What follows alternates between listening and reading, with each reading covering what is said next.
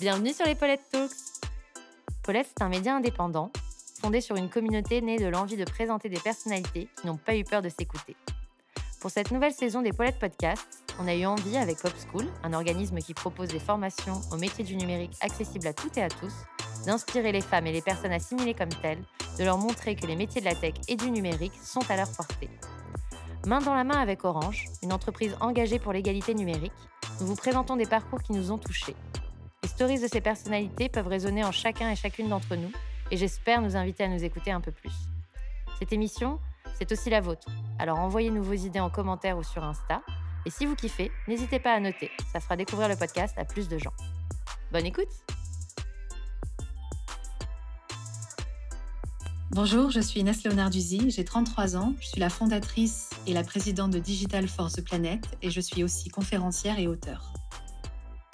Internet s'est invité dans ma vie quand on a ramené un ordinateur et qu'on l'a installé dans le bureau de la maison. J'étais une jeune fille de 10 ans je vivais à la campagne, euh, donc en Normandie, dans un vrai petit patelin de, quelques centaines d'âmes, euh, et je voyais l'impact que ça avait sur ma vie. Soudainement, sans bouger du fauteuil, j'avais accès au monde entier. Je rencontrais des gens qui vivaient dans des villes dont j'ignorais l'existence. Et, je me suis rendu compte que ça allait changer toute ma vie. Et de fait, j'ai réalisé que ça allait changer celle de tout un chacun je nourrissais une passion et une aisance avec le numérique toute seule de mon côté, un peu en autodidacte. D'ailleurs, j'ai démonté euh, toute seule mon premier ordinateur et ensuite ma mère a démonté ma tête. Euh, mais, ça c'est bon, ça c'est une autre histoire. Mais j'adorais ce côté un peu euh, très mécanique où je voulais comprendre ce qu'il y avait derrière l'écran, comment ça se, ça rafistolait, etc. donc ça, c'était vraiment une appétence personnelle, mais par ailleurs, je, je trouvais que c'était un milieu très masculin. Et j'ai pas osé. J'ai pas osé me lancer dans des études, euh, dans des études d'informatique, dans des études euh, euh, qui avaient trait au numérique, aux technologies. Donc je suis allée vers quelque chose qui me qui me faisait de l'œil assez, assez facilement, c'était l'art, la littérature. Je faisais en fait exactement ce qu'on nous demande, hein. trouve un CDI, euh, investis dans la pierre, trouve-toi un mari, enfin tout ce qu'il faut. En fait, j'ai rien fait de tout ça. euh, j'ai quitté, j'ai fui le monde de, l'entreprise, non pas parce que je, les, dénigre. En fait, j'ai appris beaucoup, beaucoup de choses euh, dans ces grands groupes. J'ai rencontré des gens fabuleux. Mais c'est juste que j'avais besoin de plus d'espace. J'avais besoin de me découvrir aussi davantage. Donc, j'ai commencé à voyager euh, un peu partout dans le monde.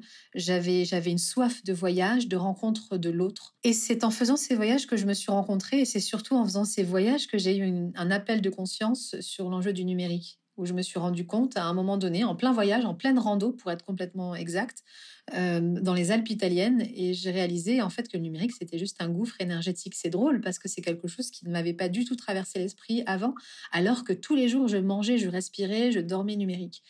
Euh, et à partir de là, bah, tout a changé. J'ai terminé ma dernière mission, j'ai tout lâché et j'ai fondé Digital for the Planet qui est une ONG qui promeut eh bien l'écologie numérique, qui, euh, qui combat les, toutes les formes de pollution numérique, qui euh, adresse un numérique porté sur le développement durable, sur des enjeux nobles de bien commun.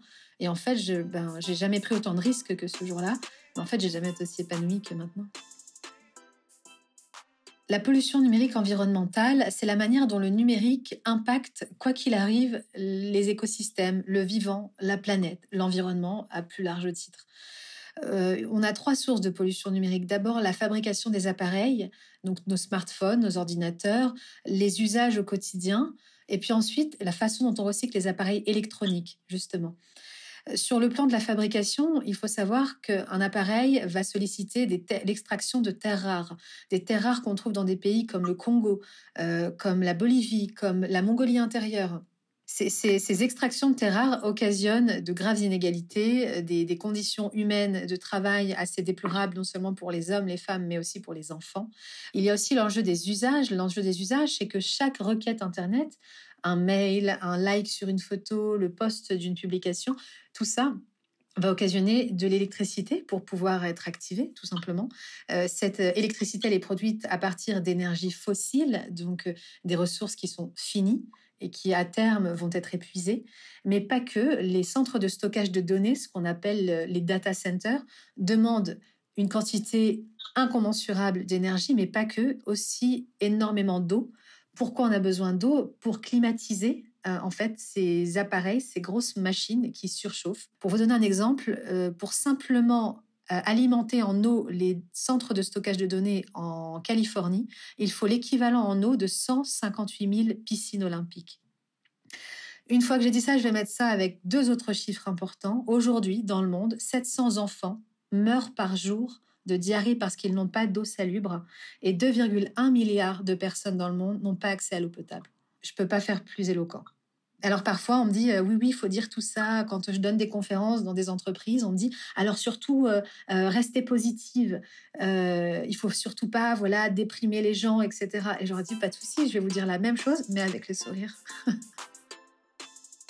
Le premier conseil que je peux donner sur ce parcours là c'est qu'il faut commencer petit et toujours euh, en fait acquérir des petites victoires. Donc avant de m'attaquer à Google par exemple, on s'attaque à des entreprises déjà grandes mais plus petites. Et plus on est nombreux, eh bien plus on est fort. En fait, euh, c'est très simple.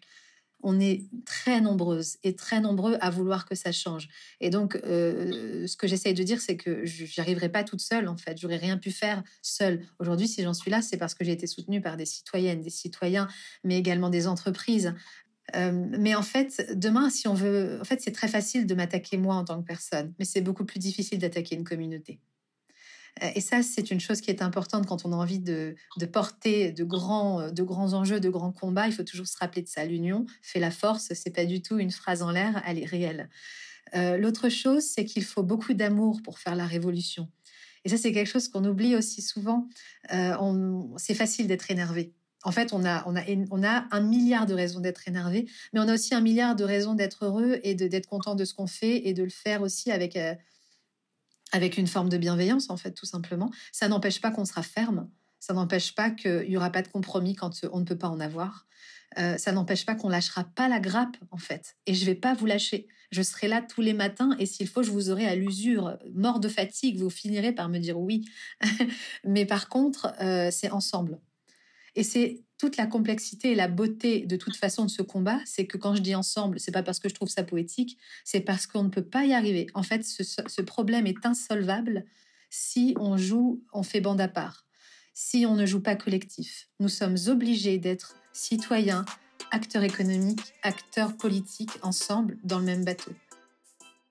On travaille aussi avec les entreprises. Les, entreprises, on les aide à opérer leur shift euh, mais également ils nous aident euh, financièrement et avec du jus de cerveau de la part de leurs équipes qui ont, parce qu'ils ont aussi beaucoup de talent.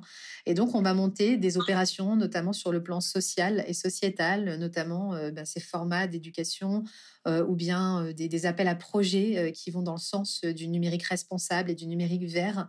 Donc ça, on a de très beaux projets aussi avec des acteurs économiques. Et puis, on a un troisième volet, c'est sur le plan législatif. Et donc, notre rôle, c'est de challenger les lois, de proposer des lois aussi, des amendements quand il y a des, des lois en travail euh, au Parlement.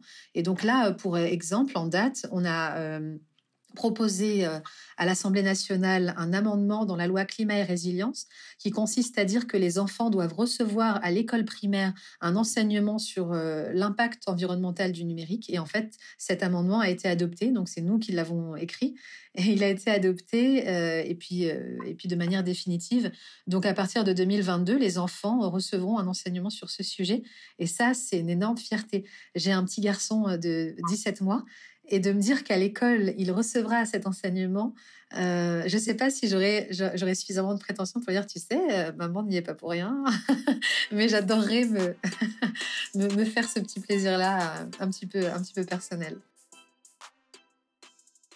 Quand on n'est pas une spécialiste, c'est un milieu qu'il faut aborder avec audace et en même temps avec humilité.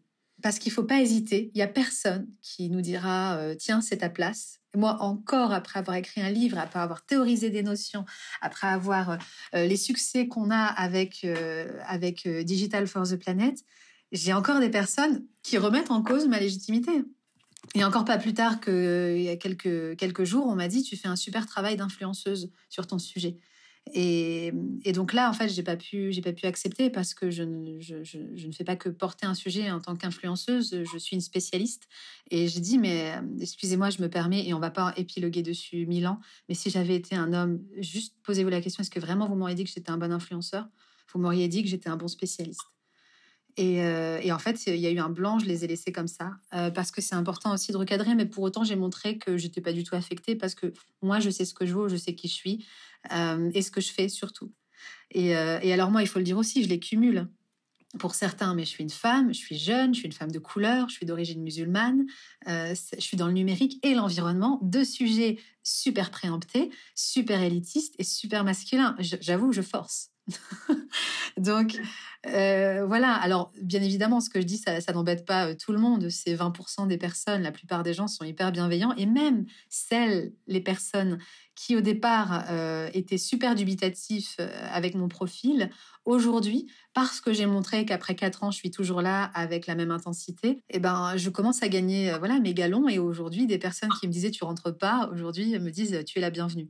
Donc euh, c'est aussi positif, mais c'est pas normal que ce soit aussi long et c'est pas normal que ce soit aussi difficile parfois. Et moi, je sais que j'aurais pu. Il, il ça m'a traversé l'esprit peut-être plusieurs dizaines de fois d'arrêter ce que je faisais juste parce que l'environnement de travail était trop hostile que je ne m'y sentais juste pas à ma place. Et pour autant, euh, j'avais cette force que dont j'ignore le nom, qui me dépassait. Et je pense que c'est parce que le projet qu'on porte est beaucoup plus grand que, que moi, euh, beaucoup plus grand que ce que je peux ressentir, et qu'en fait, euh, ben, je me disais que si je si j'allais pas jusqu'au bout de ça, j'irais jusqu'au bout de rien. Parce que si ça, ça n'en vaut pas la peine, en fait, qu'est-ce qu'en vaut la peine? Aujourd'hui, mon métier, il consiste à, à sentir le vent tourner, à savoir les sujets sur lesquels on doit se positionner, à savoir comment, par quels moyens et avec quelles personnes on va le plus avancer.